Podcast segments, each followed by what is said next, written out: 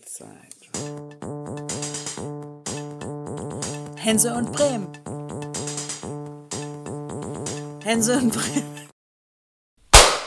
Herzlich willkommen zu einer neuen Folge von eurem Lieblingspodcast. Es ist tatsächlich äh, Hänsel und Bremen, meine Damen und Herren. Es ist Hänsel und Bremen. Es ist euer Lieblingspodcast, das habt ihr begriffen. Aber es ist auch der Podcast der schönen Dinge, der romantischen Zeit. Und wer ist der schönste und romantischste Typ hier im Raum?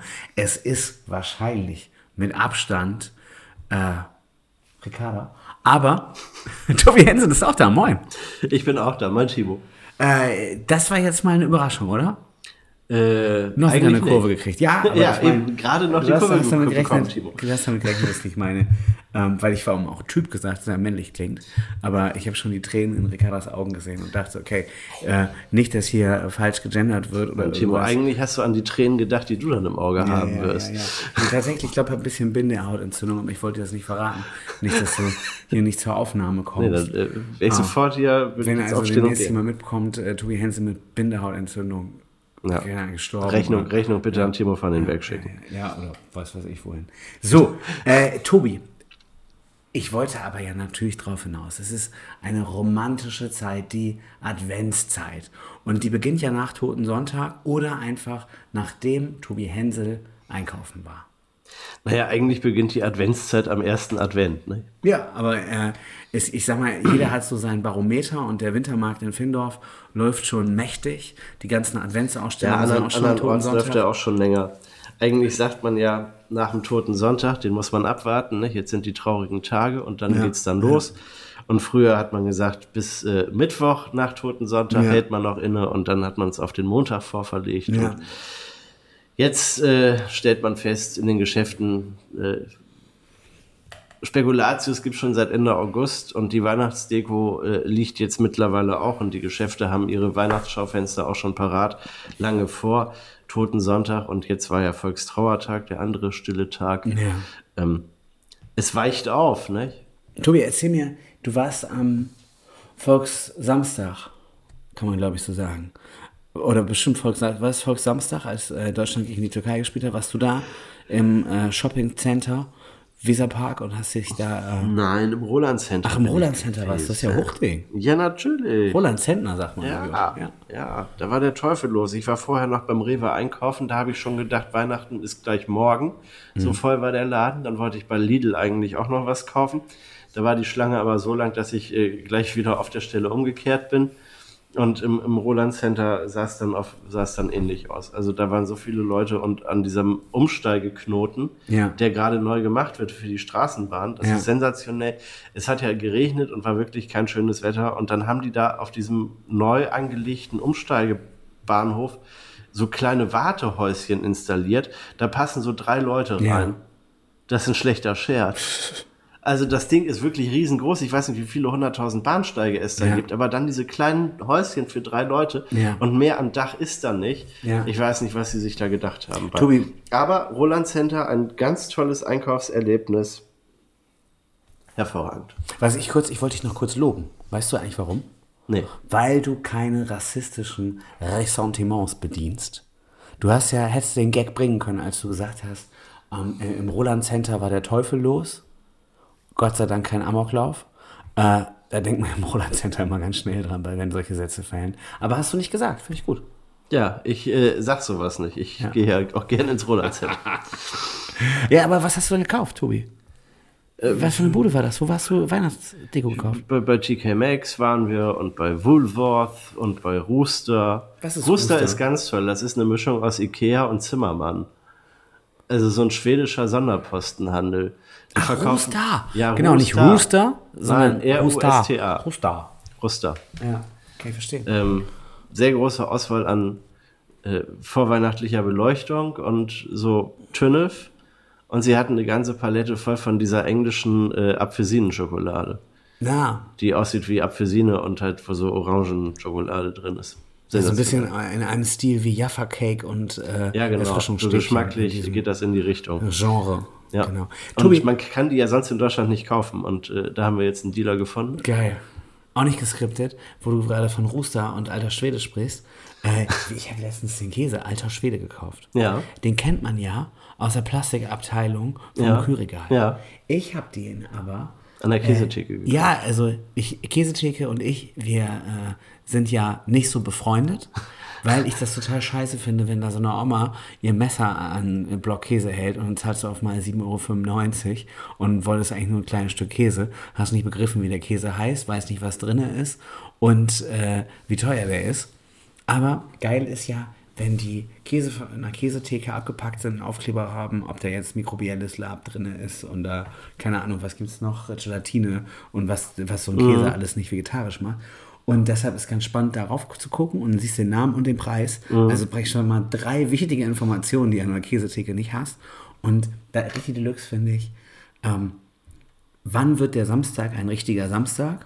Wenn du mit einem Kleinkind durch eine Rewe am Ziegenmarkt ballerst und äh, äh, da ist einfach vormittags mega voll ist, alles ist eng, du hast so einen unkontrollierbaren Zwerg dabei, der äh, alles haben will oder nicht oder äh, mal total lieb ist, dann müde und noch, auf jeden Fall, das, das macht Spaß, das ist Samstag und dann an eine Käsetheke ran. Also eben nicht an diese, an diese Käseluke, hätte ich fast gesagt, Käsekiste. Äh, gegenüber von der Käsetheke, schön Das ist Kühlfach. das Kühlregal mit Ja, den abgepackten.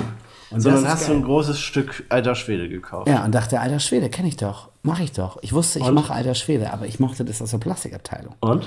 Ja, und dann haben wir den Käse erst nicht gegessen und dann hat Ricardo den letztens in Scheiben geschnitten, also in Würfel geschnitten.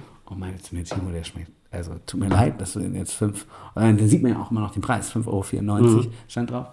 Ja, geil, dass du ihn gekauft hast, aber es schmeckt scheiße.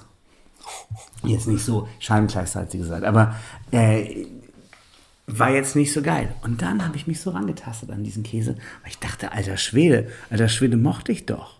Mochte ich doch. Aber eben aus der Plastikabteilung in so dünnen Scheiben. Und dann auf einem herzhaften Brot. Und da habe ich mich dann so gedanklich rangetastet und dachte, okay, du musst die Stücke kleiner machen und du musst dran denken, dass der hart schmeckt. Und dann aller, wie sagt man, la Bonheur auf Schwedisch, keine Ahnung. Äh, auf jeden Fall kann man machen. Großer Käsetipp. Alter Schwede, aber nicht aus der Plastikabteilung, sondern Also du bist jetzt doch ein Fan. Fan, richtig Fan. Und Ricarda? Habe ich mir auf Nudeln raufgehauen, habe ich in, ich habe gefühlt, dass, also man sieht das glaube ich schon, ich habe das Käsestück innerhalb von einer halben Stunde. Hier, dann äh, dann ist, das, ist das jetzt mal dein Einstieg in den Käse. Ja, mit- dann musst ja, du, musst du beim nächsten Mal dir ein. Stück Gruyère kaufen. Nee, Bonjour, also haben wir, haben wir, wir kaufen immer mal so einen Käse da. Okay. Das war jetzt nicht der erste, aber das ist ja der erste, der scheiße. Also, sonst kaufe ich immer eher so eine äh, Old Amsterdam Verschnittgeschichte, die günstiger ist. Mhm. Halt Old, äh, Old Amsterdam und äh, aber auch geil. So alt. Und dann müsst ihr euch ein Glas Feigensenf kaufen. Ja, Bonjour. Tessiner Feigensenf. Da, da denke ich mit meiner Mutter. Was? Da denke ich mit meiner Mutter, die hat auch immer so alten Senf, der nicht schmeckt. Ja, das, nein, das ist so eine, das ist eher, wie, wie beschreibt man, das? also es sieht nicht aus wie Senf. Das sieht eher aus wie Marmelade, halt aus Feigen und dann ist da Senfgeschmack, also Senföl drin. Okay. Also das ist, das ist so ein Fruchtaufstrich äh, mit, mit, mit Senfgeschmack. Ja, okay. Und, und, und dieser Senfschärfe. Und das passt zum Käse perfekt. Ja, mir wird gerade eingeblendet, die ganze Zeit, hab die ganze Zeit auf dem Ohr. Das ist geil. Das Ja, ist geil. ja. Ja, Oder, oder. Ziegenkäse mit Honig. Ja, gut, das ist ein Klassiker, wenn du irgendwo Pizza isst, Ja, dann. Ziegenkäse mit Honig. Äh, pass auf, du Und, und sonst äh, jede Art von Gelee geht auch immer. Okay, dann aber erzähl mal eben äh, kurz, wir waren eigentlich in Weihnachten drin. Was hast du Mhm. jetzt an Weihnachten? Also was, was steht jetzt bei dir rum? Das leuchtet doch schon, oder? Ja, wir haben so ein bisschen, bisschen was an, an Beleuchtung schon aufgestellt. Wir haben uns darüber hinweggesetzt. Ich habe gesagt, eigentlich muss man jetzt mal zusehen, dass der Toten Sonntag abgeschafft wird, weil wir haben ja schon aller Seelen und nur weil äh, das ein katholischer Feiertag ist, äh, kann man das auch mal ein bisschen so deichseln, dass das auch für die äh, Protestanten hinnehmbar wird, das Totengedenken schon ein bisschen früher zu machen. Ja, aber bist du Protestant oder sowieso ein bisschen gottlos? Eigentlich bin ich Heide, ich bin ja nicht Ja. getauft. Ja. Und kommst auch noch aus Heide. Von daher, ich finde, wenn man so ein bisschen gottlos ist, wie Tobi Hensel, und sich sowieso von den gesellschaftlichen Normen äh, entweder da reinspringt, aber auch mal fernhält, dann kann man auch so einen Punkrock Ja, also weißt du, ich finde das, ich finde das ja vernünftig, dass man sagt, ein Weihnachtsmarkt eröffnet erst nach, nach dem Toten Sonntag. So, jetzt, jetzt könnte man natürlich sagen, man legt den Toten Sonntag halt weiter nach oben in den, in den November. Weil ich meine, traurig ist das ja sowieso alles schon. Es ist dunkel, das Wetter ist widerwärtig, es ist kalt, es ist nass, es ist äh, Schnupfenwetter. Und dann kannst du dann, könntest du wenigstens schon eine Woche früher auf den Weihnachtsmarkt gehen und dir den Glühwein ballern um, um, um diese Tage erträglich zu machen. Und trauern kann man doch Anfang November auch. Also meine, was, macht man, was macht man denn in den ersten zwei Novemberwochen? Ja, du trauerst die ganze Zeit. Die Leute werden alle depressiv, schlechte Laune. Also wenn, wenn irgendwas Volkstrauertag Also ich bin, ist, ich bin, der jetzt, ich, bin ja jetzt, ich bin ja jetzt kulturwissenschaftlich da nicht so tief eingestiegen, dass ich dir jetzt äh, lang und breit sagen könnte, warum der Toten Sonntag ausgerechnet am dritten Sonntag im November ist. Ja, einfach weil das letzte vor Advent ist, weil man das geil findet, dann nochmal, dann ist das, da ist, sind die Leute auf dem, im Fokus. Einerseits braucht ja, Ja. äh, die brauchen ja die ganzen meine, die, die, Advents, die. Adventszeit war ja früher auch Fastenzeit. Nicht? Eigentlich Ja. hast du ja vier Wochen lang nicht Schmalzkuchen und, und, und Glühwein äh, dir reingestopft, sondern äh, eben gefastet. Ja. Wie vor Ostern. Macht man ja auch nicht mehr. Vielleicht kommt der Toten Sonntag auch daher, aus der Zeit, dass man in der Adventszeit noch gefastet hat. Mhm. Möglich. Auf jeden Fall, bei uns leuchtet es schon. Wir Ja. sind noch nicht, noch nicht komplett. Nicht? Wir haben erstmal äh, sanft angefangen, aber Und jetzt pass auf, der, der, der ganze Kitsch äh, kommt jetzt in den nächsten Tagen. Tobi, kurz, wir sind ja ein Hörformat. Ich will noch mal kurz in, in das Thema rein. Titten auf den Tisch. Äh, was ist denn, also wie wichtig ist denn für dich Volkstrauertag und Totensonntag? Also jetzt mal, jeder kennt ja Leute, die gestorben sind, aber äh, äh, da hat ja jeder seinen persönlichen Totensonntag an, am Geburtstag, am Todestag, an irgendwas. Und brauchst ja jetzt nicht so ein, wie, wie äh, so einen gesammelten Totensonntag. Doch, ich, ich bin ja, ich bin ja ein großer Freund von, von äh, Anlässen, die Gesellschaft eint. Und äh, wie, wie sehr Also, weißt zelebrierst wenn- du Totensonntag? Gehst du da irgendwo hin? Nein. Mache ich auch nicht. Aber, Denkst du an irgendwen, an Totensonntag? ja, natürlich. Ich, ich habe so ein paar Verstorbene mittlerweile auch in der Familie. Da äh, denkt man dann auch dran. Aber auch an Totensonntag? Nein. Also, jedenfalls nicht mehr als sonst. Ja. Stimmt schon, gebe ich zu. Der Volkstrauertag ist ja auch so ein Tag. Ich meine, warum macht man das einmal im Jahr, dass man irgendwie den Kriegstoten gedenkt? Mhm. Früher war es nur äh, den, den gefallenen Soldaten. Mittlerweile sagt man, das sind, sind irgendwie alle, die, die im Krieg umgekommen sind. Und ich finde das, ich finde das alles etwas schwierig, muss ich sagen. Ich meine, gut, wir haben jetzt äh, gerade Zeiten, wo äh, überall auf der Welt es schon wieder am Brennen ist und, und man sich gegenseitig äh, die Bomben in, in die Wohnzimmer reinwirft. Äh, Das ist ja auch nicht schön. Und wenn man dann so einen Tag hat, wo man dann mal gemeinsam äh, darüber sinnieren kann, welche Folgen das eigentlich hat, wenn man so viel Krieg führt. Ja, ich weiß nicht, bei mir ist die Aufnahme Ja, Tobi, lass uns nicht über Volkstrauertag reden. Äh, wir haben jetzt, haben jetzt halbwegs ein Bild da drin, wie es bei dir zu Hause aussieht. Wir haben jetzt den Leuten neue Hoffnung gegeben, dass sie ihre Weihnachtsbeleuchtung schon raushängen dürfen. Ganz egal, welcher Tag Machen, machen sie ja sowieso alle. oder? Tobi, äh, wo wir über Weihnachtsbeleuchtung reden, ähm, fällt mir eine andere Tragödie ein. Wenn wir auf den schönsten Ort der Stadt schauen, denkst du natürlich an Domshof. Ich sag aber, lass uns mal äh, direkt aus dem Bahnhof kommen. Da ist jetzt ein Citygate. Ähm, und ich glaube, der, der Sinn vom Citygate ist, damit man die ganzen Gebäude drumherum nicht sehen kann. Ne? Unter anderem äh, das Siemens Hochhaus, das Tivoli Hochhaus, ganz entfernt das Bundeswehr Hochhaus. Äh, und heute war es, dass einer der wichtigsten Bremer Journalisten einen Artikel äh, aus dem, wie sagt man, aus dem Äther, in den Äther geblasen hat. Äh, und deine, Papier gebracht Ja, oder so. Auf jeden Fall war praktisch deine, deine Zusammenfassung, Tivoli Hochhaus bricht zusammen. ähm, ich glaube, das ist ein bisschen optimistisch. Ganz so schlimm ist es nicht. Aber Tobi, erzähl, was ist da los? Nee, das kommt auf die Perspektive an. Nicht? Also ähm, die Fassade am Tivoli Hochhaus, und das ist ja das zentrale erste Hochhaus, das man quasi sieht, wenn man aus dem Bahnhof kommt und nach links guckt, zwischen DGB-Haus und Hochstraße. Unten ist dieses freakige Gartengeschäft Und drin oder gewesen eine oder sowas. Samenhandlung und die Diskothek Chagall war da früher auch. Oder es gibt sie, ich weiß nicht, gibt es sie noch? Keine Ahnung. Und in dem Hochhaus selbst ist äh, die Senatorin für Soziales drin. Und da fallen jetzt Fassadenteile runter. Und es sind Netze angebaut. Deshalb hat man die Netze da ja. montiert, nicht, damit die Fassadenteile dann nicht kreuz und quer in der Gegend rumfliegen und wer weiß was anrichten. Und jetzt äh, fallen die halt geordnet äh, im, im Rahmen dieser Netze runter. Bis man Geld beisammen geschafft hat und dann äh, wahrscheinlich globale Ausschreibungen äh, hat stattfinden lassen, um zu gucken, wer diese Fassadenteile wieder montiert. Es ja ist, es, es, ist, es ist halt alles nicht so besonders herrlich da. Ja. am breiten Weg. Und wenn du dir das überlegst, so Fassadenteile da wieder ranschraubst, also wenn ich ans Tivoli Hochhaus, Tivoli Hochhaus denke, würde ich sagen, ja, ja, lass die runterfallen. Also äh, wäre eine ganz gute Idee, wenn dieses Tivoli Hochhaus mal eine andere Fassade kriegt. Weil, wie gesagt, schön ist das nicht. Naja, aber guck mal nach gegenüber, da ist ja jetzt im vergangenen Jahr die Fassade am, also nicht das eigentliche Siemens Hochhaus, da ist ja nichts gemacht worden, aber da sind ja noch so umgebende, nicht ganz so hohe Gebäude. Vorher war die Fassade so grau, hellgrau, weiß, irgend sowas, nicht? Jetzt ist sie schwarz. Ich muss sagen, ich finde das immer noch sehr befremdlich. Und wenn ich mir jetzt vorstelle, das äh, Tivoli Hochhaus bekommt eine schwarze Fassade, so wie auf der anderen Straßenseite, dann denke ich, nee, Ist nicht dann bitte dieses, das, das alte Zeug da hängen lassen. dieses kleine Haus da äh, hinterm Tivoli Hochhaus, wo die Senatorin für Bildung drin ist, auch in so einem dunklen Ton. Ja, da, nee, das, also das, gruselig ist so, das ist ein Grau, so ein, so ein helles Grau. Das ja, ist, Ahnung. da, da, dazwischen ist ein Gebäude, das hat schwarzen Klinker. Ja. Dann kommt da noch ein rot verklinkertes Gebäude. Also das ist ja auch alles. Und da, dazwischen ist ja auch noch das Parkhaus der Deutschen Bahn. ja. Mit den, mit den günstigen Tagesraten von irgendwie sieben Euro. Das ist ja das, was man in der Innenstadt mittlerweile pro halbe Stunde bezahlt, Mhm. Ja, gefühlt. ja, ne? Ähm, ja, also dieser Breitenweg, ich muss ja sagen, immer wenn ich, ich fahre jeden Tag diesen Breitenweg oder die Hochstraße zweimal entlang, einmal in Richtung Delmenhorst und einmal in Richtung Viertel. Und denke immer, wenn ich von Delmenhorst komme und dann am Bahnhof vorbeifahre und an diesen Hochhäusern vorbeifahre, dass es, dass diese auf, dass, dieses auf der Hochstraße langfahren einer der wenigen ähm, Orte ist in Bremen, wo man wirklich das Gefühl hat, in einer großen Stadt zu sein.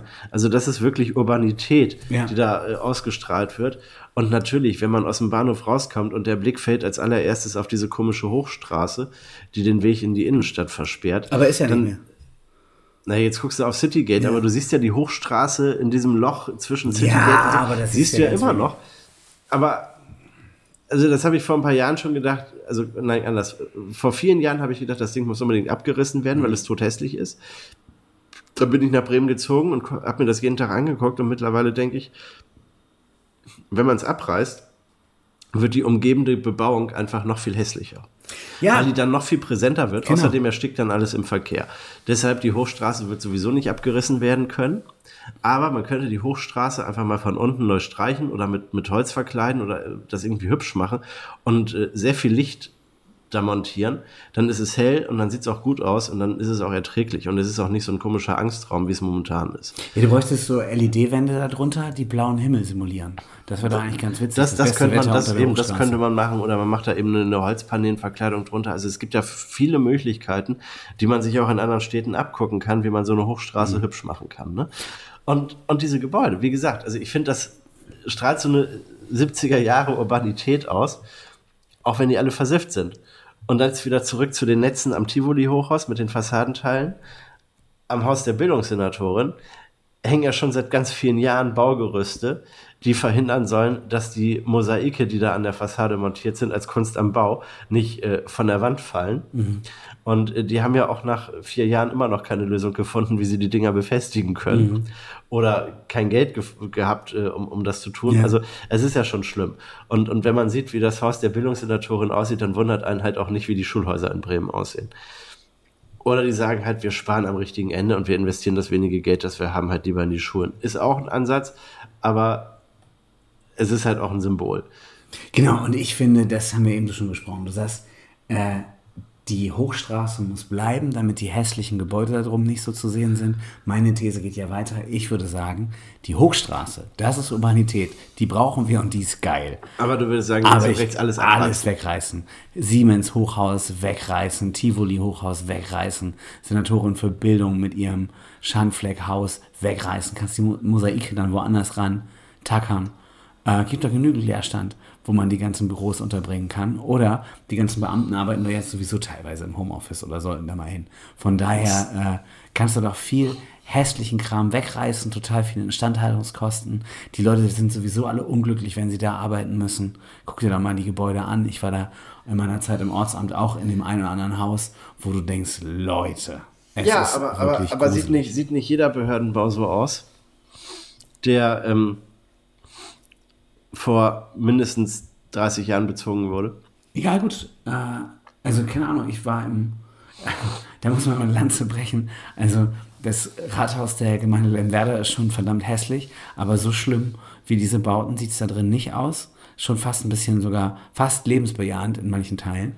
Und äh, also der, das Rathaus der Stadt Achim war dagegen richtig schön, mhm. gegen diese Gebäude. Und äh, es gibt ja einfach auch angenehmere Bürogebäude, in denen du sein das ist kannst. So, das ist so. Also ich meine, wenn man da durchläuft und diese braunen Nadelfilzteppiche sieht und diesen, diesen Muff, ja. ja, diesen, diesen Beamtenmuff da riecht, dann, dann vergeht einem halt auch alles. Und wenn man da als Kunde dann noch, also Kunde, wenn man zum Amt geht, ist man da eigentlich auch kein Kunde, dann ist ja eigentlich immer nur Bittsteller und man wird halt auch wie ein Bittsteller behandelt, auch wenn die sich schon vor Jahrzehnten auf die Fahnen geschrieben haben, nein, wir sind jetzt kundenorientiert und servicefreundlich und weiß der Kuckuck. Ähm, das haut nicht hin, natürlich nicht. Aber das liegt ja nicht daran, dass die Gebäude hässlich sind, wo das untergebracht ist, sondern dass die auch von innen das ausstrahlen, was sie emotional der Bevölkerung äh, mhm. entgegensenden. So. Und wir könnten jetzt auch sagen, wir reißen da alles ab.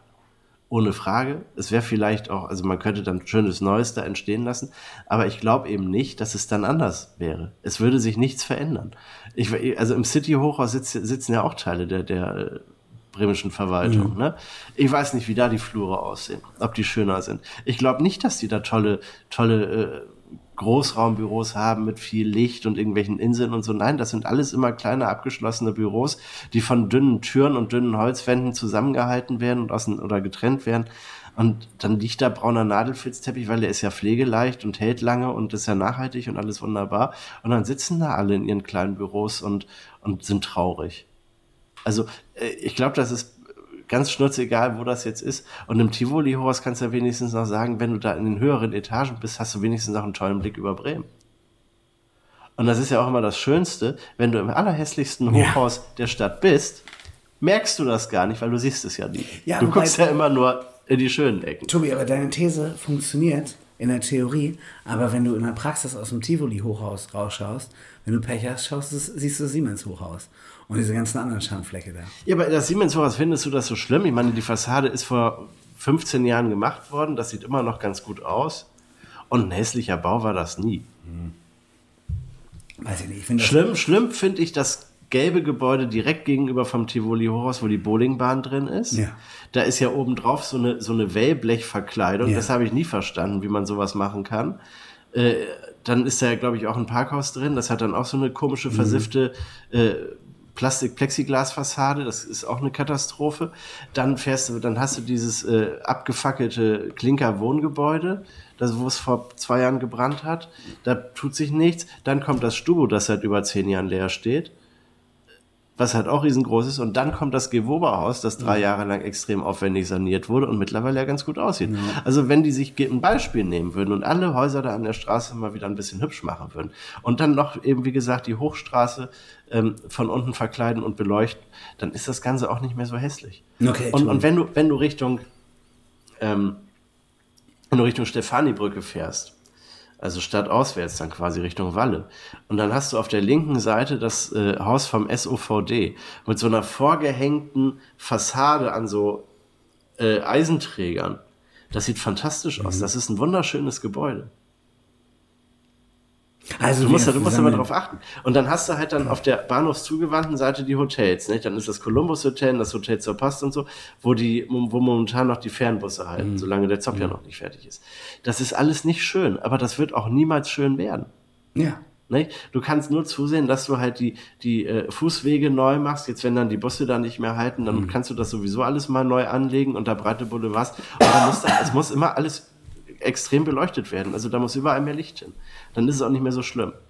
Vor zwei Wochen habe ich äh, meine Freundin abgeholt vom Bahnhof mit dem Auto. Das Wetter war schlecht, es war spät abends. Und dann habe ich den Fehler gemacht, beim Überseemuseum zu parken mhm. und nicht wie sonst auf der Bürgerweide. Und dann bin ich da lang gelaufen. Und das ist ja eine schmuddelige Ecke. Ja. Also wann haben die die neue Beleuchtung gemacht am, am Hauptbahnhof? Vor zwei Jahren? Vor ja. drei Jahren? Wo sie halt den, den Straßenbahn, äh, die Umsteige, äh, Bahnsteige da äh, und den Bahnhofsvorplatz sehr aufwendig neu beleuchtet haben. Das sieht ja mittlerweile alles, alles ganz gut aus. Aber Richtung Überseemuseum ist es zappenduster. Und da laufen schräge Menschen rum. Man möchte da nicht sein. Also am Bahnhof, auf dem Bahnhofsvorplatz möchte man ja eigentlich auch nicht mehr sein, aber da noch viel weniger. Tobi, wir haben folgende Situation noch nicht gemacht. Äh, es läuft ja hier in diesem Podcast heute auch ein bisschen holprig. Äh, eben ist meine Aufnahme abgebrochen, kann man mal kurz erzählen. Wir werden das, wenn ihr das hört, schon irgendwie zusammengepflegt haben. Aber weißt du, was auch los ist? Ich habe mitbekommen, ein Großteil unserer Hörer muss pinkeln wie ein Pferd. Und damit die das mal machen können, würde ich sagen, sollten wir auch eine ganz kurze Pause einlegen. Dann machen wir mal Werbung. Machen wir Werbung und äh, wir brechen hier mal kurz ab. Mir läuft es für die auch. Wow, das war die Toilettenpause und äh, was ihr alle nicht mitbekommen habt, Tobi Hensel war gedanklich in Hannover, sprach davon, wie die Schaufenster gemacht sind, hat überlegt, ob er Gründe findet, nach Hannover zu kommen. Ricardo hat auch wahnsinnig viele spannende eben zu Hannover gesagt. Jetzt ist endlich das Mikrofon wieder an, das heißt, darf auch reden. Aber das war wirklich ein schönes Gespräch. Das hätte Teil von diesem Podcast sein müssen. Aber wie ihr wisst, Ricardo möchte ja gar nicht äh, in dieses Mikrofon sprechen und die Aufnahme funktioniert nicht. Was ist denn hier schon wieder los? Seit dem Update ist alles scheiße. Ja, und jetzt, äh, das ist hier alles verrückt. Tobi, jetzt läuft es schon wieder nicht. Also, jetzt läuft's. Und jetzt klatscht es mal. Das wird ein Gefrickel. Heute wird das ein Gefrickel. Kann man, glaube ich, erzählen. Äh, die ganze Zeit Probleme mit der Aufnahme. Ich habe letztens ein Lob bekommen, dass unser Sound so geil ist. Dann habe ich heute, nachdem wochenlang äh, das Aufnahmeprogramm gesagt hat, ey, mach mal, äh, mach, mach mal jetzt hier, komm, wir wollen Upload, up, wie heißt Update machen. Mach mal Download, wir wollen Update machen. Habe ich jetzt heute mal gemacht, kurz wo du gekommen bist. Äh, auf einmal ist hier dieses Programm weiß und wir haben die ganze Zeit Probleme. Ich denke mal, der Fehler sitzt vom Bildschirm und ich bin einfach nur verwirrt, dass das anders aussieht. Und wie gesagt, kann ich fast nur noch mit einem Auge gucken, das wird hier alles rapide schlechter. Aber äh, Tobi, lass uns dranbleiben. Du hast erzählt, wie schön Hannover ist. Wir haben zuletzt darüber gesprochen, wie wunderschön aber auch die Bremer Innenstadt sein könnte, wenn die Stadtbibliothek dichter im Zentrum wäre. Mhm. Dann haben wir Zuschriften bekommen. Diverse E-Mails haben wir per Fax bekommen. Zum Beispiel auf unseren Freund Tobi Hensel, äh, Tobi äh, Pollock. Der schrieb, ihr müsst unbedingt mal über die neue Leiter, Leitung der Stadtbibliothek reden. Das haben wir heute nicht vor. Wir wollen aber über das andere Herz der Stadt reden. Über den Domshof. Und du hast dir da Gedanken gemacht. Ja, oder andere haben sich Gedanken gemacht und schon Architektenentwürfe vorgelegt, die ich aber nicht kenne. Ich weiß nur, es gibt welche und man möchte einen drei Meter hohen Hügel bauen. Was? Ja, das ist das, äh, quasi. Und ich, ich frage mich halt immer noch, wo soll der denn hin? Ja. Also man möchte das, weil man da drunter dann die Einfahrt äh, ins ins äh, geplante Fahrradparkhaus Wow. äh, schaffen möchte. Und das Fahrradparkhaus soll in den Bunker unter dem Domshof Ja. Den, äh, man braucht ja angeblich keine Bunker mehr, weil wir leben ja in so friedlichen Zeiten und in Hamburg macht man jetzt auch einen Bunker mit äh, 10.000 Plätzen dicht, weil man eine neue U-Bahn bauen möchte. Und in äh, Bremen baut man halt keine U-Bahn, sondern Fahrradgaragen. Ja, was und dafür oder? braucht Geil. man, braucht man halt einen drei Meter hohen, äh, wie soll man das nennen? Berg, Hügel, Ja. Irgend sowas, ne? Und ich, ich frage mich, wie das funktionieren soll, wenn, ob man den jetzt, weil der Bunker ist ja bei diesem Neptunplatz, wenn man das drei Meter ansteigen lässt, dann äh, baut man ja im Grunde den Dom zu Ja. oder das Rathaus zu. Ja. Also drei Meter ist ja schon eine Höhe, das ist eine Etage oder fast eine Etage. Ich sag mal, beim Weiß ich Alex da hinten, da könntest du ruhig was zu. Ja, aber wo, wo, wo möchtest du da denn einen Hügel hinbauen? Ja, einfach vors Alex. Als Abschluss vom Wochenmarkt. Ja, aber dann sitzt du da beim Alex draußen und guckst gegen einen Erdwall oder Stein drauf. Machst du eine schöne LED-Wand und projizierst das Bild von dahinter. das ist doch geil. Ja. Also jedenfalls haben sie Großes vor. Sie wollen den Radweg von der linken auf die rechte Seite ähm, verlegen. Man fährt dann nicht mehr beim Manufaktum vorbei, sondern bei der Deutschen Bank.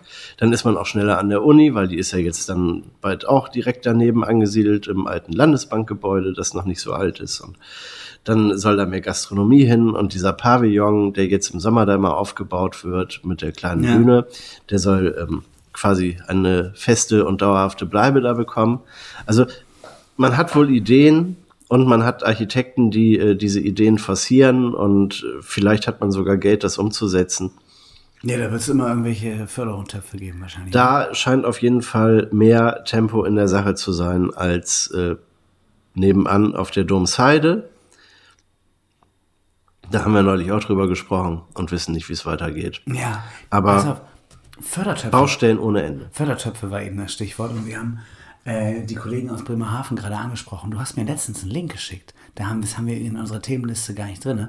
Bremerhaven will einen Leuchtturm, oder wie war das noch? Bremerhaven will einen Leuchtturm haben, ja. Und da habe ich auch gelesen eben, äh, ja, Bremerhaven, äh, die kennen sich ja äh, praktisch mit versunkenen äh, Denkmälern aus und Fördermittel reinschießen kennen die irgendwie auch. Modeturm, Eben. Abgesoffen oder noch nicht abgesoffen, aber singt, sollte deren abgesoffen. Äh, also ist ja viel schwierig und jetzt braucht man neue Wahrzeichen. Ja, und, und äh, es geht ja um den Leuchtturm Roter Sand, der liegt ja zwischen Helgoland und Bremerhaven, der ist ja berühmt, rot-weiß gestreift, ne? Und äh, das Fundament, auf dem der steht, droht halt auch äh, abzusacken, ne? Und das war jetzt die Überlegung, wenn der Turm sowieso abgebaut werden muss, dann kann man den ja auch direkt nach Bremerhaven stellen. Vielleicht auf ein stabileres Fundament als den Molenturm. Aber also die kommen immer auf interessante Ideen. Und ich denke ja immer noch, in Baltimore liegt die SS United States, das schönste und schnellste Schiff aller Zeiten. Warum man das nicht nach Bremerhaven holt, schließlich ist das die Strecke gefahren. Bremerhaven, Das hast du schon mal in diesem Format Baltimore. erzählt? Und da könnte man das dann günstig, weil die Amis wissen auch nichts damit anzufangen und Bremerhaven will doch unbedingt ein Wahrzeichen haben. Und das wäre mein sensationelles Wahrzeichen. Aber wollen sie scheinbar nicht, stattdessen lieber noch einen Leuchtturm. Ja. Ich musste immer an den schwarzen Leuchtturm in Lemwerder denken und äh, hatte auch kurz überlegt, nachdem ich deine Leuchtturmgeschichte da gesehen habe, ob wir den nicht auch okkupieren können. Aber also in Lemwerder. Oder man verscheuert ihn nach Bremerhaven und bessert damit seine, äh, seinen Gemeindehaushalt auf. Das wäre doch auch mal klug, oder? Also ihr klaut den Na, wir klauen klammheimlich und verkauft ihn dann an Bremerhaven so Hela-mäßig, oder? Na, ich würde sagen, ich glaube, der gehört ja wahrscheinlich nicht der Gemeinde Lemwerder, sondern irgendein Wasser. Ach so, der schwarze Leuchtturm. Ja, in, Ach so. in, in Lemwerder. Ja. Und dann nimmst du diesen schwarzen Leuchtturm, enteignest die Wasser- und Schifffahrtsbums, sagst, ja, wir wollen ja jetzt irgendwas machen, vielleicht auch mit Kultur oder so, dann lassen wir da zwei Konzerte stattfinden. Und dann ruft man aber währenddessen schon in Bremerhaven an und sagt, ja Leute, ihr wollt diesen roten, roter Sandleuchtturm, das wird eh nichts. Aber wir haben einen schwarzen, den kriegt ihr günstig. Aber Bremerhaven ist rot. Dann kannst du dann auch rot Weil, was wollen die denn mit dem schwarzen Turm? Das ist ja völlig egal. Die haben doch, können doch bei Lürsen und A&R auch die Schiffe anstreichen. Dann sollen die halt den Leuchtturm eben einmal rot-weiß an, anpinseln und dann lieferst du den direkt mit dem Schiff hoch von, von Lürsen nach Bremerhaven. Das wäre auf jeden Fall ein Highlight. Und äh, dann sagst du, komm, also, ähm, ja, was macht, die, macht diese Überführung von diesem roter Sandleuchtturm kosten? Äh, einen dreistelligen Millionenbetrag kannst du von Bremerhaven nochmal fördern dafür. Ja, dann muss ich äh, Lemwerder auch nie wieder Gedanken machen. Ne? Ja, oder die nächsten zwei, drei Jahre nicht. Auf jeden Das Fall. Drachenfest ist gesichert. Ja, das wäre wäre Idee, gesichert. Das wäre eine Idee. Mhm, Also ich weiß ja, dass auch äh, den Werderaner Lokalpolitiker dieses Format hören. Von daher, wie gesagt, nochmal eben in die Blöcke einfach schwarzen Leuchtturm, dem Wasser- und Schifffahrtsamt abschwatzen oder WSV oder die heißen Winterschlussverkauf, keine Ahnung. Und äh, dann eben im Winterschlussverkauf. Bundesamt für Seeschifffahrt und Hydrographie. ja, was auch immer, was auch immer. BSH. Ja, aber ich glaube, das, das gilt- gehört anderen Leuten. Wie Bosch Siemens Ja, Hausgeräte. ja. Wir werden das rausfinden. Wir werden die Zuschriften ja alle kriegen und vor allem viele Grüße nach Bremerhaven. Kaufen, kaufen, kaufen. Kaufen, kaufen, Wer es kaufen, nicht ja. kauft, ist selber schuld. In der ist es doch auch Black Week. Hey, jetzt ist Black Week. Ja, vielleicht- also bis Black Friday wird das ja wohl mal jemand geschafft haben. Bis dahin haben wir vielleicht einen Podcast hochgeladen. Äh, nach den ganzen Schwierigkeiten, die bis hier sind. Äh, Tobi, lass uns über andere schwarze Themen auch reden. Dann hast du was gesagt, und das finde ich eigentlich ganz spannend. Roncalli ist auf der Bürgerweide. Da habe ich gesagt, Tobi, hast du da, weißt du da mehr zu? Warst du schon mal bei Roncalli? Hast du gesagt, nee, haben wir keine Ahnung von, aber können wir da mal drüber reden. Das ist das Ding. Ich war noch nie im Zirkus. Warst du schon mal im Zirkus? Ja, aber so mehr oder weniger als Kind. Also nee, als Kind nicht mehr oder weniger. Ich war natürlich schon mal bei äh, herausragenden Vorführungen äh, vom Bego-Zirkus, die äh, Ja gut, das ist, das ist ja ist auch ein Zirkus, ist klar, aber also ich bin als Kind auch mal in Delmhorst mit meinem Vater im Zirkus gewesen, bestimmt, aber da war ich wirklich noch sehr klein. Und Ich meine, Roncalli ist einmal im Jahr auf der Bürgerweide, oder? Roncalli ist nur einmal im Jahr. Ich bin noch nie in so einem Olé, großen Zirkus olé. gewesen. Und, und dieses Jahr bin ich zum ersten Mal wirklich drauf und dran, dahin gehen zu wollen. Ja. Ich habe auch gehört, ich weiß nicht, Ricarda, du hast das was wahrscheinlich gehört haben. Ähm, äh, ich glaube, Till Reiners ist irgendwie letztens in München oder sowas im Roncalli aufgetreten.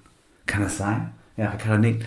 Äh, wo ich auch so dachte, ach krass, die bauen da so fette Häuser hin, also so ein fettes Zelt, ähm, dass sie sagen, ein Zirkus Krone ist ja wohl aufgetreten, aber Roncalli könntest du ja auch machen. Wenn du einfach sagst, komm her, wir bauen den Roncalli ein bisschen länger dahin und dann spielt er einfach äh, Olli Schulz, Bernd Begemann oder wie gesagt, vielleicht ist Akustik für Konzerte auch scheiße, aber Wortveranstaltung kriegst du hin. Und wie gesagt, die haben ja auch Musik da laufen. Eben, die haben, die haben auch Musik und ich meine, was ist das heute? Das, das sind Artisten, also Berlinale findet ja auch in Zirkusheld statt. es ist, von daher- also es ist im Grunde ist das ja Varieté, oder? ja, Also Vatiere gibt's bei Roncalli nicht. Dann äh, bleibt ja nur noch äh, Artistik und Musik und Gesang übrig. Das ist aber kein Zelt mehr. also auch nicht mal mehr ein Zelt haben wir jetzt schon rausgefunden hier. Also Ricarda recherchiert, während wir unrecherchiert darüber reden. Ähm, das ist wenigstens einer recherchiert, das war nicht schlecht. Ja. Und äh, Ricarda, Ricarda zeigt ja jetzt, also Aber das ist schon beeindruckend. Also ich meine, was die da, was so ein, so ein Großzirkus Ah, Okay, aber das ist Aufbaut. Ja. Ja. Ich bin äh, jedenfalls mittlerweile wohl Fan von Zirkus. Ja, du bist doch nicht da gewesen bisher, wenn du schon Nein. Fan bist. Ja, aber Also du wärst praktisch Fan. ich, Das ist bei mir so mit gesunder Ernährung. Ich Ich, oder ich sag mal, davon. ich sag mal, ich bin, ich bin Nein. auf jeden Fall neugierig. Ja. Ich bin auf jeden Fall neugierig und äh, so neugierig bin ich schon, äh, war ich glaube ich noch nie. Ah, Aber, Und deshalb, zumindest im, im Metier Zirkus. Ich war noch nie so neugierig, neugierig, so ich neugierig auf einen Zirkus und deshalb werde ich da mal hingehen und in einer der nächsten Folgen können wir Das- vielleicht darüber sprechen, wie es gewesen ist. das wird, glaube ich, der Hammer, wenn wir darüber reden. ja, natürlich. Geil. Tobi, also Roncalli, das, das können sich alle in die Kalender schreiben. Demnächst bei Hänsel und Bremen ein Gespräch über Roncalli und Tobi Hänsel beim Zirkus. So aufgeregt war er noch nie oder so. Gebockt oder geil. Neugierig. Ja, was weiß ich. Tobi, so neugierig war ich noch nie. Ja. Das deutsch-deutsche Duell Deutschland gegen Österreich steht an. Ähm, wir haben es beschrieben, Nationalelf zurück auf Talfahrt, endlich wieder Talfahrt, nach zwei Spielen, Euphorie unter Nagelsmann, endlich Ja, wieder es wird doch, es, es wurde, es wurde ja auch. Zeit, dass man auf, auf sein altes Formniveau äh, zurückkommt, nicht? Und Ich hätte mir schon fast so ich, ich habe dieses Spiel nicht gesehen am Sonnabend, vergangenen, gegen die Türkei. Wie schlecht war's? Ja gut, es war richtig gut eigentlich. Ähm, die ersten 18 Minuten oder so. Also Deutschland marschierte wieder wie, wie die Feuerwehr. Die, äh, diese, dieses Gefühl hatte ich schon mal. Ich habe ja äh, mit Wim damals hier im Bremer Weserstadion das Länderspiel geguckt. Und äh, da legte äh, Deutschland ja auch los für die Feuerwehr. Und ich hatte schon, äh, noch bevor das erste Tor fiel, Mitleid mit der Ukraine, ähm, dass sie von Deutschland förmlich abgeschossen werden. Das ist ja in dem Kontext auch ganz schwer. Ähm, und äh, dann fiel es 1-0 und irgendwann stand es ja 2-1 äh, ich glaube sogar 3-1 für die Ukraine. Und so ähnlich war dieses Spiel auch. Deutschland legte wirklich furios los. Ähm, ähnlich wie beim, beim Testspiel gegen Frankreich. Ähm, Sturmläufe über Sané, äh, der ja auch das erste Tor vorbereitet hatte, weil es der Ball reinkam, auf Kai Havertz, der ja durch eine spektakuläre Idee als offensiver äh, Spieler hinten in der Abwehrkette ähm, spielte. Das hat Thomas Schaaf früher immer mit Stürmern gemacht, die er ausbuten wollte, dass die hinten äh, in der Au Außenverteidiger spielen mussten. Selbst Ole Werner hat das mit, äh, mit Burke angefangen, dass er hinten Außenverteidiger spielen musste, um ihn dann zu verleihen. Also das ist eine schwierige Nummer. Havertz hat es aber gemacht und äh, läuft dann ja auch praktisch schießt das erste Tor, so alle denken, was für ein Plan. Da von dieser Euphorie habe ich mich natürlich auch anzünden lassen. Mich zwar ein bisschen gewundert, dass das äh, natürlich das ganze Berliner Olympiastadion für die Türkei schrie und äh, dachte, was ist denn hier los? Die Türken feiern sich selbst, aber Deutschland feuert ein Offensivfeuerwerk da ab. Und irgendwann, ähm, ja, ähnlich wie es auch bei Werder Bremen ja gerne mal der Fall ist, verflachte dann diese, dieser schöne Beginn.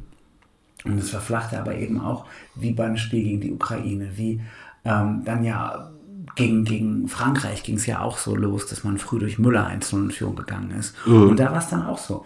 Erste Anfangs-Euphorie, alles war geil, man war auch noch in diesem Vibe. Und dann kam die Pause und dachtest so, ah nee, äh, nee, jetzt 2-1, glaube ich. Äh, weiß ich auch nicht, was 2-1 stand oder 1-1, aber äh, ich glaube 2-1. Und das, das fluffte dann so her. Ich war dann langsam auch so ein bisschen ausgestiegen schon aus dem Spiel, ähm, weil ich eigentlich viel zu müde war, um das Spiel zu gucken. Aber ich wollte es ja gucken, ähm, weil Marvin Duksch ja vielleicht eingewechselt werden konnte. Ja, eben. und das wollte ich mir nicht entgehen. und er wurde auch noch eingewechselt. wurde noch eingewechselt. Füllkrug Und hat dann? hat ja tatsächlich das 2-2 geschossen. Also sein Kumpel schießt noch das 2-2. Und äh, ich glaube, er wurde auch erst beim Stand von 2 zu 3 eingewechselt. Das war auch wieder Harvards, der ja diesen Handelfmeter da äh, Verursacht? Ja, verursacht, muss man sagen. Verschuldet kann man, glaube ich, gar nicht sagen, weil der lief da einfach lang. Und ich bin heute zum Test auch mal gelaufen, weil es nämlich geregnet hat, äh, zum Auto. Und habe dann gemerkt, ah, selbst bei sehr langsamen Laufbewegungen hat man ja auch irgendwann mal seinen äh, Arm hinter sich. Also es ist eine ganz klassische Laufsituation, die Kai Havertz da hatte. Ich weiß nicht, ob der Schiedsrichter selber nicht über den Platz gelaufen ist, aber der war auch nicht so langsam unterwegs. Also er hätte checken müssen, dass das wirklich aus der Bewegung raus war. Ja, und dann äh, fällt halt so ein Elfmeter und auf mal kannst du das Debakel nennen. Unberechtigter Elfmeter und dann Debakel, Niederlage. Die Türkei, sie sind alle aufgesprungen zum Elfmeter. Die komplette Ersatzbank stand da wie im EM-Finale. Und dann ist es 3-2. Gündogan die ganze Zeit ausgepfiffen von seinen äh, türkischen Landsleuten, hat, glaube ich, Steffen Freund immer gesagt. Ähm, und äh, so Also ist es, ist es vorbei mit, mit dem Spaß? Naja, wie gesagt, nach 18 Ist Nagelsmann jetzt fällig? So, äh, ich glaube, er, er wird da jetzt schon ja, hingeschrieben. Ich habe heute in Postillon gelesen, ähm, nur noch drei Nationaltrainer bis zur EM. Vielleicht vier. Äh, und man hat schon überlegt, ob man während der EM vielleicht auch noch einen rausschmeißt. Ähm, aber ich glaube, so wird es nicht kommen. Ich glaube ehrlich gesagt, ähm, diese Mannschaft, ich habe ja diese beiden äh, Auswärtsländerspiele äh, in den USA nicht gesehen. Das eine, weil ich keinen Bock hatte, das andere, weil ich nachts erst recht keinen Bock hatte, aufzustehen. Ähm, ich glaube schon, dass da noch was passieren wird. Also die haben ja in der Nationalelf auch schon unter Flick ähm, diese, diese geilen Offensivspieler, die relativ viel Bock haben. Und dann hast du da knüppelharte Innenverteidiger, die ja alle relativ hoch spielen. Hummels hat zum Beispiel auch nicht gespielt. Ich glaube, dass der ist so ein bisschen Sprachrohr vom Trainer. Ähm, und dann hast du ja im Grunde ein Sechserproblem. Kimmich löst das momentan nicht. Und ähnlich wie es, Achtung, ich kommt ein, ein kruder Vergleich, Werder Bremen fehlt ja auch komplett die Stabilität. Ähm, vorne zwei Tore geschossen, hinten aber viel mehr Ja, gekriegt. ja. Und im Grunde sieht es bei der Nationalmannschaft auch so aus. Du hast halt einfach keine Mannschaft aus einem Guss, wo alle Teile vernünftig zusammenarbeiten. Und dann willst du Offensivfeuerwerk spielen und dann vergisst du, selbst wenn das Offensivfeuerwerk einbricht, hinten zu verteidigen. Ganz klare, einfache Lösung. Und ähm, die Türken haben es aber auch einfach wahnsinnig gut gemacht. Großartiges, großartiges Spiel. Ähm, die waren auf Mal, haben die umgestellt, waren blitzschnell, haben irgendwie äh, mit zwölf Mann verteidigt. Das war schon, schon ein geiles Ding. Und dieses 2-1 für die Türkei von diesem äh, Spieler, der ähm, von den Bayern zu Juventus Turin gegangen ist, äh, auch für die, für die deutsche Nationalelf hätte spielen können, äh, im Grunde ja auch immer noch bei Bayern hätte spielen können, der mit sich da auf der linken Seite durchtankt und so extrem den Ball äh, in Winkel rein hämmert, das war schon, schon äh, Gut, also Nagelsmann muss wie fast jede Fußballmannschaft äh, die Offensive, stär- äh, Defensive stärken. Ja? Du musst die Defensive stärken, die müssen ihren Rhythmus finden. Und äh, ich sag mal, den äh, Yildiz oder Yildiz, Yildiz 2-1 war nämlich kurz vor der Pause, äh, den du halt jetzt auch nicht mehr eingebürgert. Der wird sich für die Türkei schon festgespielt haben. Kinan Yildiz. Ähm, aber da war äh, der wichtigste Mann auf dem Platz, war ja wie immer Lothar Matthäus als äh, Experte in der Pause. Und ähm, der hat da auch mal einmal richtig, richtig böse Richtung Bayern München geguckt und die Leute gefragt, hä, der hat doch bei euch gespielt, warum ist der jetzt ablösefrei nach Turin gegangen? Und hätten die sich ein bisschen besser benommen mit ihm, hätte er vielleicht auch nochmal die Entscheidung anders getroffen, für welches Land er spielt. Äh, naja, äh, wie gesagt, er hat das da reingenagelt. Ähm, äh, ganz geiles, also Nagelsmann reingenagelt. Ganz geiles Tor zum 2-1, dann dieser Elfmeter. Also da, da wäre auch, Und, auch und gehen können. was hast du für Hoffnung äh, in Bezug auf das Spiel gegen Österreich jetzt?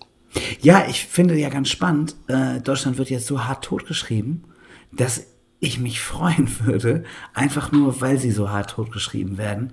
Ähm, Nagelsmann fast raus. Jetzt so ein kleines, du hast das Ergebnis eben äh, aus Spaß genannt, kleines 6-0 gegen Österreich, gegen Ralf Rangnick, der ja nicht deutscher Nationaltrainer mal nicht werden wollte, dann nicht werden sollte. Und äh, Naja, also du, du hast jetzt gesagt 6-0 gegen Österreich, heißt Deutschland schießt sechs Tore. Ich hatte ja gemeint, Österreich schießt Ja, sechs das habe Tore. ich mir gedacht, dass Ne? du das so meintest. Aber ähm, ich könnte mir gut vorstellen, ähm, wenn die, die, wenn die das Spiel gewinnen, okay. Aber stell dir mal vor, die schießen die wirklich ab. 4-0 wäre ja auch abschießen. Oder 4-1 Mhm. Ja, oder klar. sowas.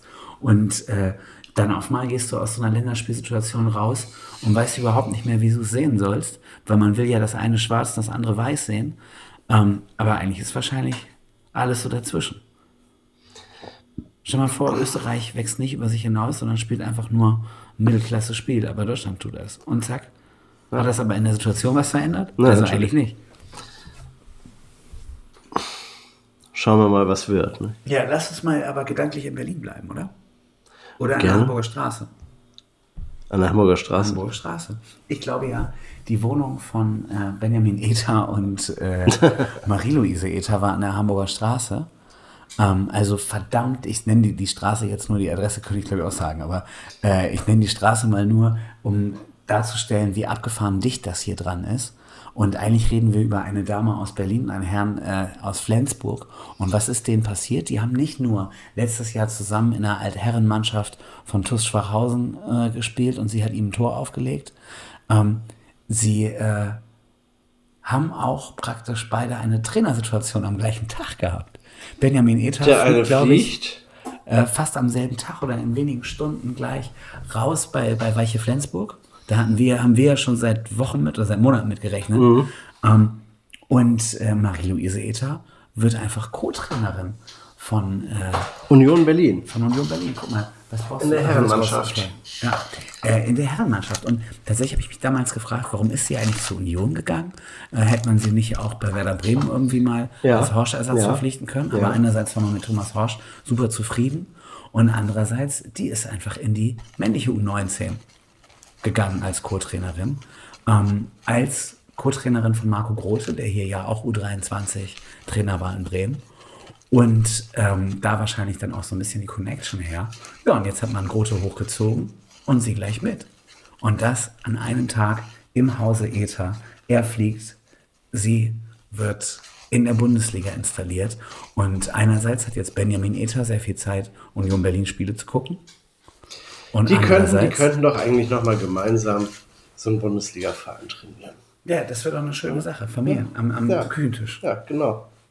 Und äh, Das, das fände ich, das fänd ich ja eigentlich wirklich mal schön. wir haben ja, pass auf, Tobi, bevor wir das vergessen, wir haben ja in diesem Format nicht nur oft Benjamin Ether schon ins Gespräch gebracht als Trainer von Atlas. Wir haben es ja irgendwann so weit auf die Spitze getrieben, dass wir gesagt haben, Marie-Louise Ether soll Trainerin von Atlas Ja. werden. Wir haben sie da ja schon, noch bevor sie zur Union Berlin gegangen ist, glaube ich, äh, im Männerfußball auch gesehen. Richtig. Das heißt, wir waren da äh, Propheten. weiß.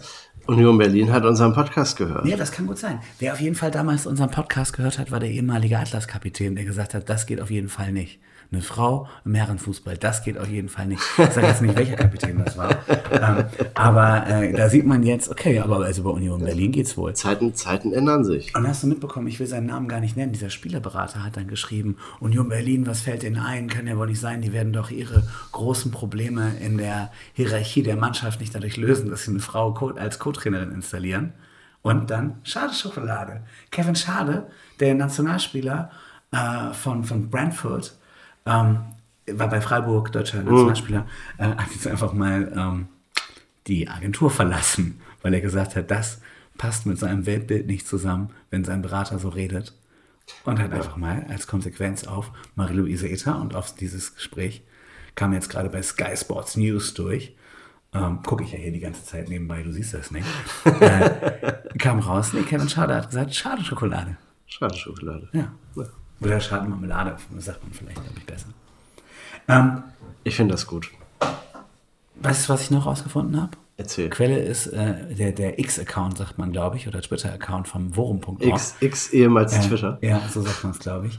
Äh, eine, irgendeine KI, ich Ja. weiß jetzt nicht welche, hat einfach mal herausgefunden, Werder ist auf Platz 1, aber wo? Werder hat die schönste Mannschaft. Die Leute sind einfach am schönsten. Ich denke, das liegt daran, weil sich Marvin Duksch die Zähne hat machen lassen. Äh, der schönste Spieler ist aber Romano Schmid. Jetzt kann man auch sagen, okay, die hässlichen Vögel wahrscheinlich seit Füllkrug weg ist, Äh, ist, ist das es steil überhaupt die, Mannschaft, ne? die schönste Mannschaft werden. Ähm, ich weiß jetzt gar nicht warum äh, also, und was das ausgemacht hat, aber völlig egal. Romano Schmid, der schönste Typ von Werder Bremen und Werder die schönste Mannschaft. Aber du hast mir gesagt, Werder braucht nicht nur eine gute Optik, die brauchen Kohle. Die brauchen Kohle. Jeder, ich meine, jeder Verein braucht Kohle. Da machen wir uns nichts vor, nicht? Aber Werder hat große Probleme. Ja, das ist ja echt nicht erst seit Sonntag, ne? Nee. Die haben nicht nur zu viele Frikadellen ausgegeben bei der Mitgliederversammlung. Ja, aber als ich hier vorhin äh, hergekommen bin und äh, vor dir stand mit deinem Werder-Sweatshirt, Mhm. schon gedacht, du bist der neue Investor, auf den Werder schon so lange war. ja, mein Problem ist, dass ja wie Werder auch keine Kohle hat. Ja, aber vielleicht könntest du einfach Investor sein, weil du Geld hinter dir versammelst. Ja, da habe ich, glaube ich, keinen Bock drauf, Tobi. Äh, aber Du gibst das dann als dein Geld aus und äh, es ist aber gar nicht dein Geld. Ich habe gehört, ein windiges äh, Konzept früher war ja einfach immer, dass man nur behauptet hat, man hat Geld, ist dann als Investor reingegangen, hat dann ein Zahlungsziel drin gehabt, hat das Verein, ja, äh, das, die Kohle einfach aus dem Verein selber gezogen, weil man Spieler verkauft hat. Und äh, das war dann das Investment im Verein. Und ähm, dann hat man halt einfach weiter Spieler geholt und gehofft, dass man die weiter teuer verkaufen kann. Und irgendwann war man im Club. Ähm, weiß ich nicht, ob wer da sowas braucht. Man sagt ja auch, ähm, es soll ein seriöses Unternehmen sein, was ich da, oder ein seriöser Investor sein. Der soll eine Verbindung zur Region haben. Und ich sag mal, wir denken dann ja ganz schnell an Unternehmen, die äh, auf dem Konsummarkt aktiv sind. Weil du machst ja so ein Investment eigentlich im Grunde trotzdem als Werbung. Also entweder verkaufst du gebratene Hühnerbeine Ja.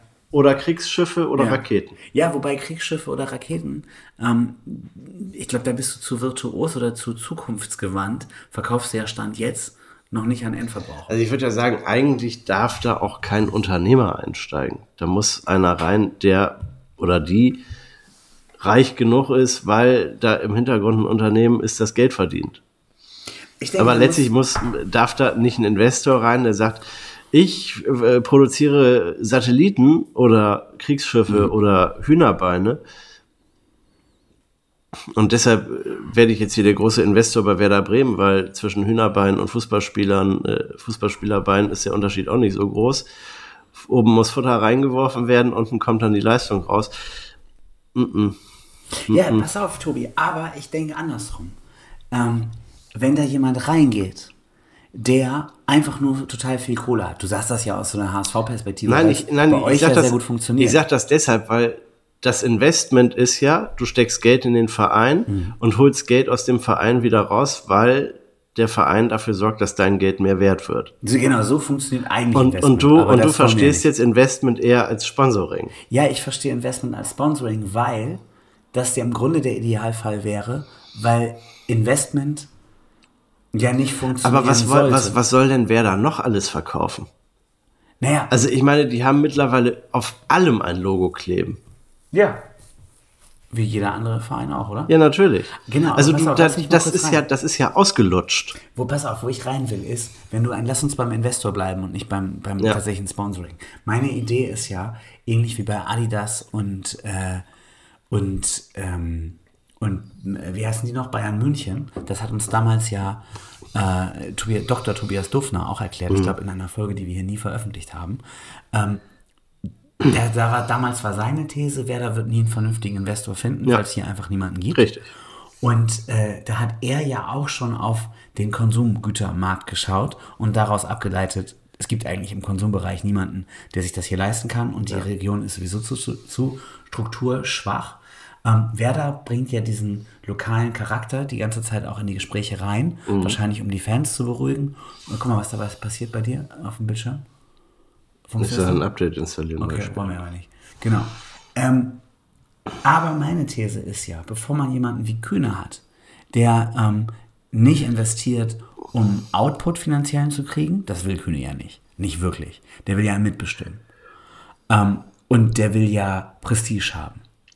Und wenn du jetzt sagen willst, wir wollen keinen Investor, der Prestige haben will, in, als Person, also als Ego-Geballer für eine Einzelperson, und wir wollen nicht so Investmentfirmen wie, äh, keine Ahnung, 177 oder wie die heißen bei, bei, äh, bei ähm, Hertha BSC, die dann so mehrere Vereine besitzen und die Spieler untereinander transferieren wollen oder sowas.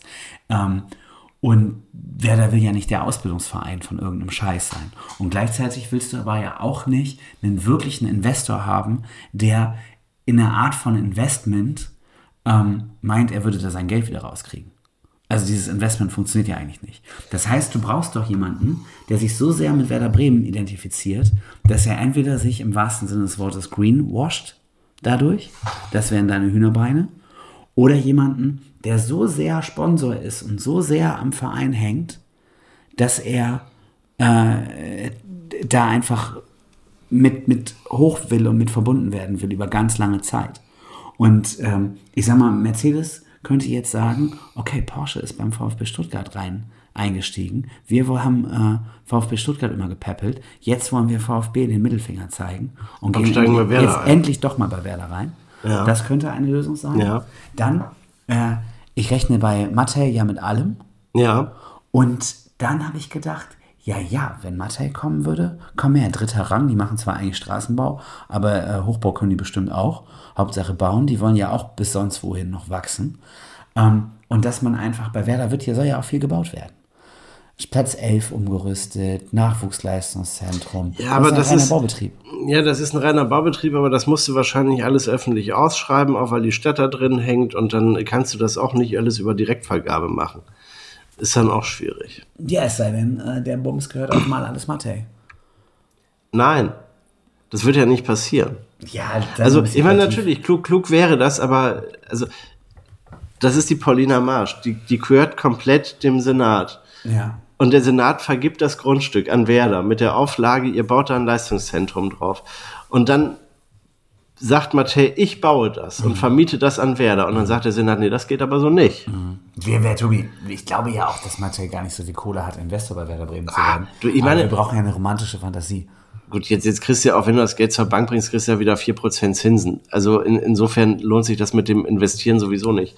Und das ganze System, jemand kommt und steckt da Geld rein und kriegt, äh, kriegt das mit Verzinsung quasi wieder raus aus dem Verein, das scheint ja auch nicht zu funktionieren. Das sieht man jetzt bei Roman Abramowitsch, was der äh, für, ein, für einen Menschenhandel da aufgezogen hat äh, mit seinem Fußballverein weil er wohl auch festgestellt hat, dass äh, der Verein an sich nicht genügend Rendite Ja, produzieren kann. Nicht? Also hofft man auf Synergieeffekte. Ich meine, das ist ja letztlich auch das, was Red Bull macht. Und pass auf, ja, ich sprach eben von Mercedes, von Matej. Ja. Und dann brauchen wir ja noch ganz, ganz unbedingt ein drittes M. Und weißt du, bei wem ich mir wünschen würde, dass er es einfach macht? Erzähl.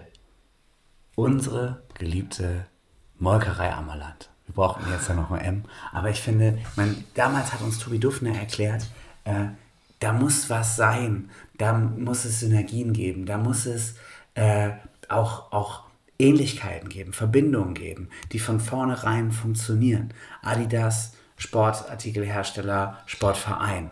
Dann habe ich ihn gefragt, ja, was mit Audi? Sagt er, na okay, eine Firma, beide agil.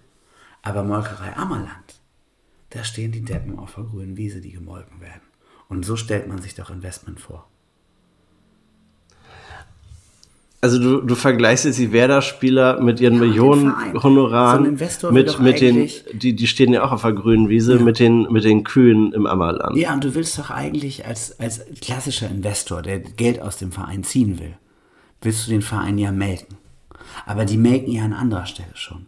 Und es geht um grüne Wiesen. Paulina Marsch, da könnten, wenn, äh, wenn mal keine Spiele stattfinden, also ich gehe sehr oft bei, mit Wim an den Plätzen vorbei, kannst du mal Kühe hinstellen. Gut, die trampeln dann den Platz kaputt und fressen den ganzen Tag Plastik, aber äh, Eben, also das ist auch kein, kein sicheres aber du hast Unterfangen. ja Fläche, du hast die gleichen Farben, du bist lokal verortet, du kannst dem äh, Deutschen Milchkontor und Stefan Also Keller eins auswischen. ich, ich glaube, also das wären ich glaube der, der Dinge. absolut prädestinierteste Investor bei Werder Bremen wäre die Bremer Sparkasse. Ja, die haben keine Kohle, oder? Naja, jetzt mit steigenden Gewinnen, also Herr, ähm, wie heißt der, Nesemann, ne? ist der Chef von der Sparkasse, sagte doch jetzt in einem Interview, uns geht's wieder prächtig, weil die ganze Branche ja momentan unfassbar profitiert dadurch, dass die Zinsen gestiegen sind.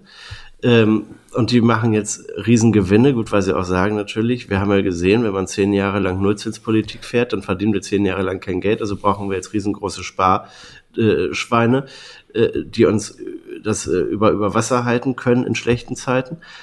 Aber ich gehe da mal von aus, dass Werder Bremen ohnehin riesengroße Verbindlichkeiten bei der Bremer Sparkasse hat, Okay. weil die ja wohl ihre Finanzierung sicherlich auch über die machen. Und warum steigen die dann nicht einfach auch mit ihrem Namen ein und Das sagen, uns gehört jetzt ein Teil von diesem Verein? Ja.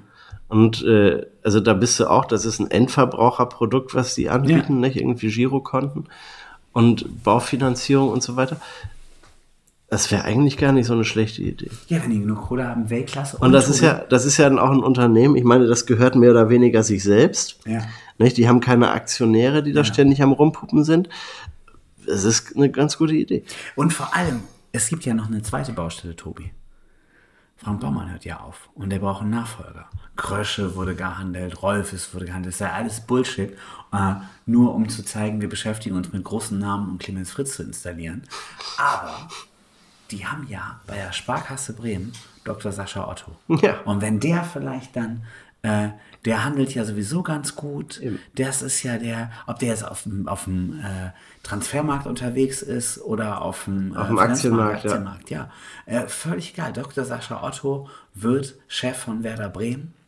Kann sich da ja seinen Kaderplaner und von mir aus Clemens Fritz, der, wobei gesagt, der Sascha Otto sieht ja fast besser aus als Clemens Fritz. Der könnte dann ja auch vorne. Der ist auch wortgewandt. Der macht ja auch diesen, diesen Börsenpodcast. Also von daher würde ich sagen, Dr. Sascha Otto und die Sparkasse als Investor Tobi. Brillante Idee und viel besser als Kühne. Ja. Ja. Ja, machen wir. Gekauft. Gekauft. Perfekt. Werder verkauft an die Bremer Sparkasse zum ersten, zum zweiten, zum dritten. Super. Sehr schön, Tobi. Das finde ich gut. Lass uns aber jetzt, wo wir so über so düstere Dystopien reden, äh, nochmal schnell den Leuten ein Musiktipp ins Ohr säuseln. Ehrlich gesagt finde ich, das ist ein schwieriger Musiktipp. Wir wissen ja schon, wen wir empfehlen. Ja, wir wissen es sogar schon, bevor wir darüber reden. Wollen wir es schon sagen? Ja, es ist riskant, was wir hier tun, oder? Es ist ein riskantes Manöver. Ja, riskantes Manöver, so heißt das Album, nicht? Und Von Dr. Hendrik Otremba. Genau, Dr. Henrik Otremba, äh, vielen ja bekannt als Autor, der äh, am Freitag in der Bego liest. Und auch als Frontmann der Band Messer. Genau, also wahrscheinlich eigentlich allen bekannt als Frontmann der Band Messer.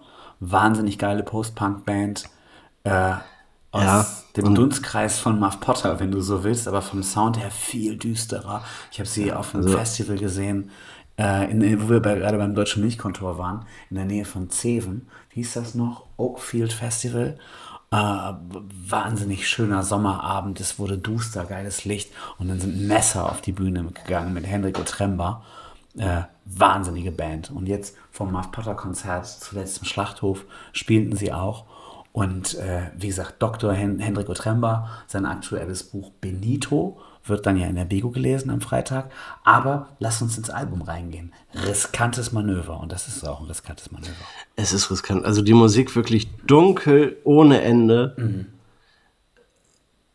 Also man, man, man sollte nicht traurig sein, wenn man das Album auf dem Plattenteller legt. Ich muss sagen, ich habe es wirklich sehr wenig gehört äh, bis jetzt, weil ich auch immer einfach gar nicht weiterkam, weil es so traurig war. Äh, ich glaube, die der der Hendrik, es ist Hendrik Otremba, aber der Ich-Erzähler des Albums ist ja diese diese Mumie, wie er sich da praktisch selber einbandagiert. So singt er da ja.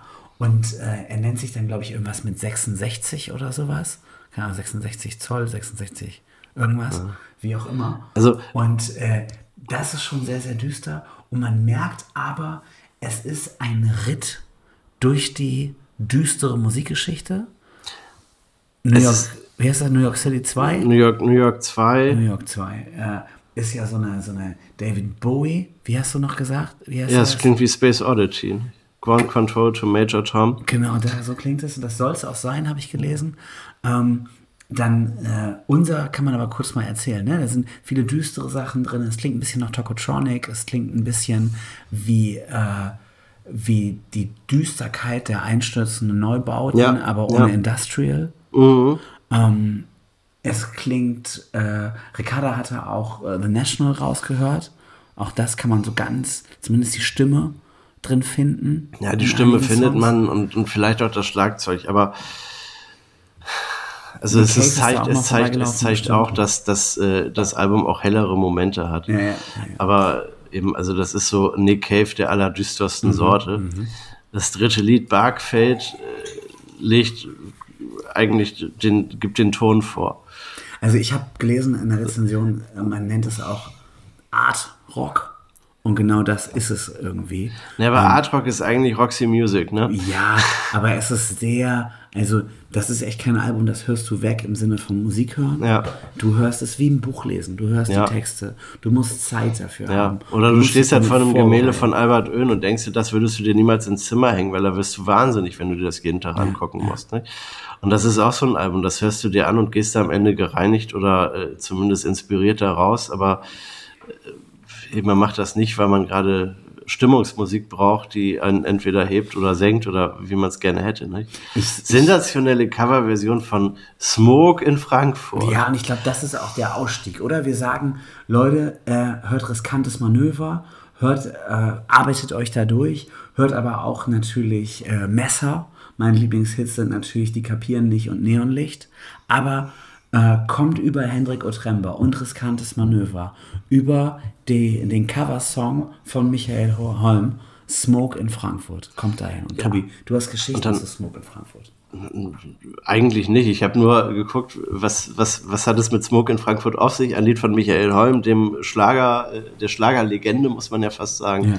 Äh, dann äh, spuckt mir das Internet äh, Beziehung zu Jochen Distelmeier aus, wie er irgendwie in den 90ern in Hamburg äh, dieses Lied singt, weil er es nachts irgendwie gehört hat, weil er eine Eingebung hatte. Äh, hochinteressant. Also ich meine, dieser Text ist ja eigentlich auch recht düster. Klingt dann bei Michael Holm aber gar nicht so düster. Und in der Otremba-Version äh, kriegt er vielleicht den musikalischen Background, den der Text äh, schon vor 50 Jahren verdient hatte. Oder 53 Jahren, 1970 kam der raus. Ja. Tobi, Also ich finde es fantastisch.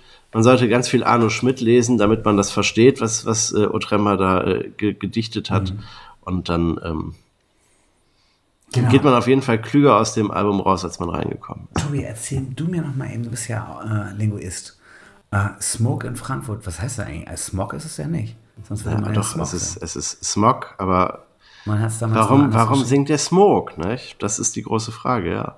Aber sie singen es beide, Smoke. Ja, sie singen es beide. Auch wenn Michael Holm das gemacht hat, wird es Dr. Otremmer wahrscheinlich auch getan. Aber und Smog Der ja nun wirklich eigentlich mit. Doppel-G, oder? Nein, Nee, auch nicht? nein. Okay, weil... Äh, Also den, ja den Smoke, wenn es dann heißt Smoke-Alarm in Peking, dann ist das auch mit S-M-O-G. G. Ja. Okay, Smoke. Ja, Tobi, Aber Smog gesprochen. dann lass uns Englische Mal, Sprache, schwere Sprache. lass uns mal hier raus smoken Smoken ist das Stichwort. Ne? und dann Ende Gelände, oder? Ende Gelände. Schauen Bis wir bald, Rian. Genau, nächste Woche unsere große äh, Hänsel und Bremen Musikfolge. Kann man schon mal anteasern, Ja, oder? das äh, können wir anteasern, aber das setzt uns natürlich auch unter Druck. Ja, das will ich ja. Dann tun wir keine Musik wieder, nur Podcast von uns selber. Genau. Du, Äh, je nachdem, ob du dann nächste Woche überhaupt noch gucken kannst. Ne? ja, wie deshalb ja die große Musikfolge. Dann kann man ja mit Hören sich vorbereiten. Tobi, das war's doch, oder? Das war's. Herzlichen Glückwunsch. Ebenso. 125. Folge. Ein Jubiläum. Ja, bis dann. Bis dann. Adrian. Ciao. Tschüss.